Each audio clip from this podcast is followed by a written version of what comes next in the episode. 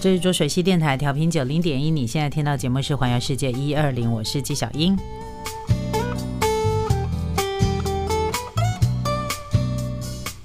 好的，季想要接下来介绍这个地方呢，是我自己也去过，我很喜欢这个地方的氛围。它就是在日光，日光没有机场，我要再次提醒大家哦，哈。许茹芸的一首《日光机场》呢，真的误导了我好久。我一直以为日光里有日光有机场，事实上日光根本没机，日光根本没机场，它就位于在东京都市郊的一个呃一个区块，它叫做日本的立木县，哈，它日光就在立木县的西北部。那它是一个集山岳湖。湖泊有自然风景，还有神社跟寺庙的一个地方哈，所以呢，它算是一个有人文风景，然后有人文有风景的一个著名的观光胜地。那你从东京出发的话呢，大概两个小时可以抵达日光地区，两个小时，没错。如果你有那个。呃，这个广域周游券的话，就可以不用花那么多时间，就可以抵达日光地区了。那到了日光呢，你可以到中禅寺湖、华岩瀑布、龙头瀑布这些地方去欣赏呢日光相当绝美的自然风光。然后呢，也可以哦去这个被列入世界遗产之一的日光东照宫进行文化历史的熏陶，或者是到二荒山神社、龙尾神社等地祈求好运平安。那如果你在日光可以停多停留一天的话呢，还可以到奥日光。光去看更多美丽的自然风景，甚至于可以直接到鬼怒川去享受日光最知名的温泉哦。那从东京的上野站呢，你可以乘坐东北新干线到宇都宫，再换乘 JR 的日光线抵达日光，大概呢一个小时五十分你就可以抵达了。那如果说呢，你从东京都的浅草可以直接乘坐东武铁道特别列车到东武日光站，大概呢是用一个小时又五十分就可以抵达日光哈。那那就不用在那边换车。那再来就是呢，呃，在日光呢，其实它有一些周游券，就是嗯，可以让你比较轻易的在日光玩的那个他们当地的一个交通交通套券，然后它叫做汤圆。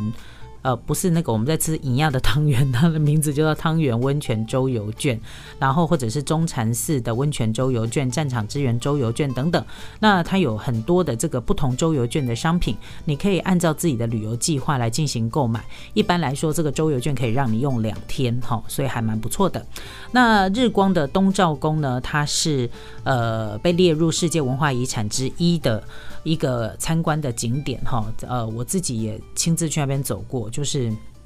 风景相当的优美。那这个日光东照宫呢，它其实是德川幕府第一代将军德川家康的家庙。那么在日本元和三年，就是在一六一七年的时候建造的，是日本相当重要的一个世界文化遗产。那日光的东照宫里头的建筑是由日本江户初期的宽永文化的优秀技术集团监制，所以它整个建筑呢。这个雕刻精美、金碧辉煌。那除了东照宫之外，还可以顺便参观二荒山神社、跟龙龙王寺，以及日光东照宫的宝物馆跟美术馆，可以让你更加充分的体验日光的历史跟文化。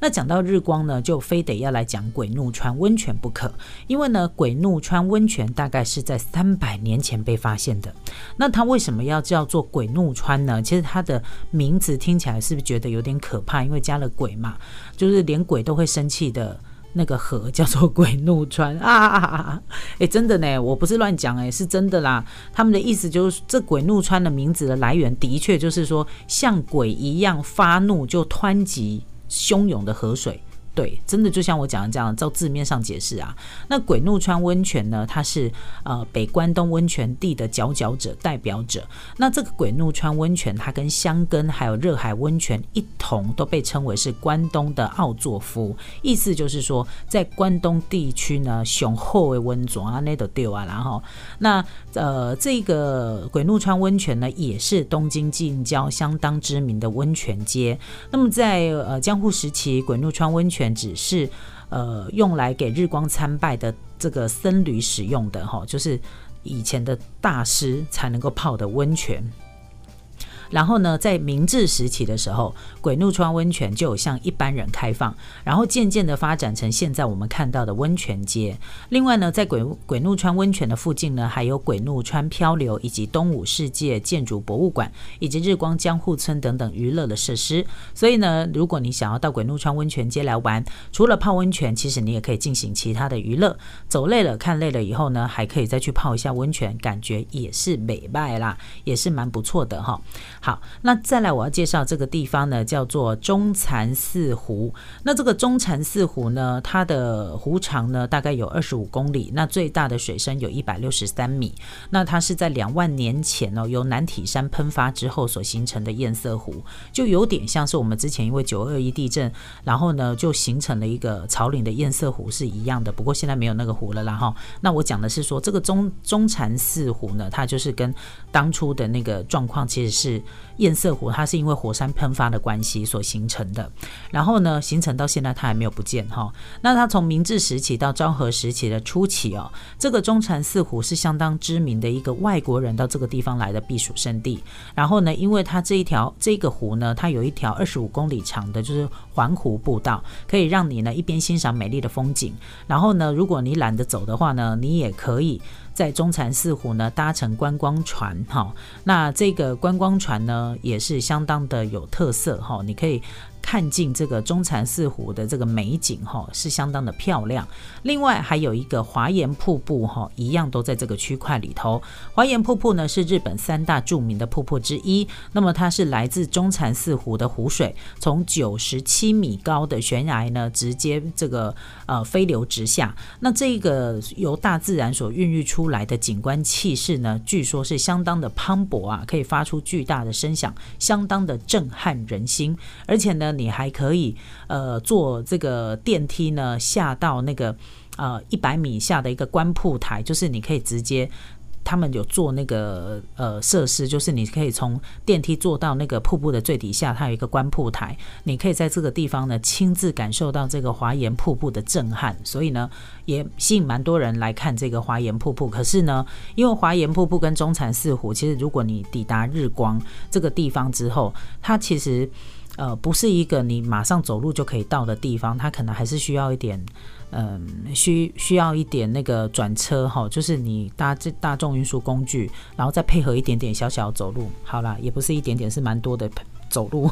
好，那呃可以让你呢感受一下它这个地方，所以你如果是要当天来回的话，我就会建议你不要排那么多地方。那就是比如说你是要走那个龙王寺啊、东照宫的那个寺庙之旅的部分，大概就要如果你是当天来回，你大概光是那个地方就。用掉你一天的时间了。那呃，所以我会建议说，如果你是当天来回的朋友，你可以一次是走那个寺庙跟那个神社，那一次呢是走那个瀑布区哈，就是看自然景观，这样你会比较不会那么累。那如果说你的脚力很惊人，而且你有办法一大早可能四五点就出发的朋友，就不不在此限。就是你很会走点的朋友就不在此限了哈。可是呃。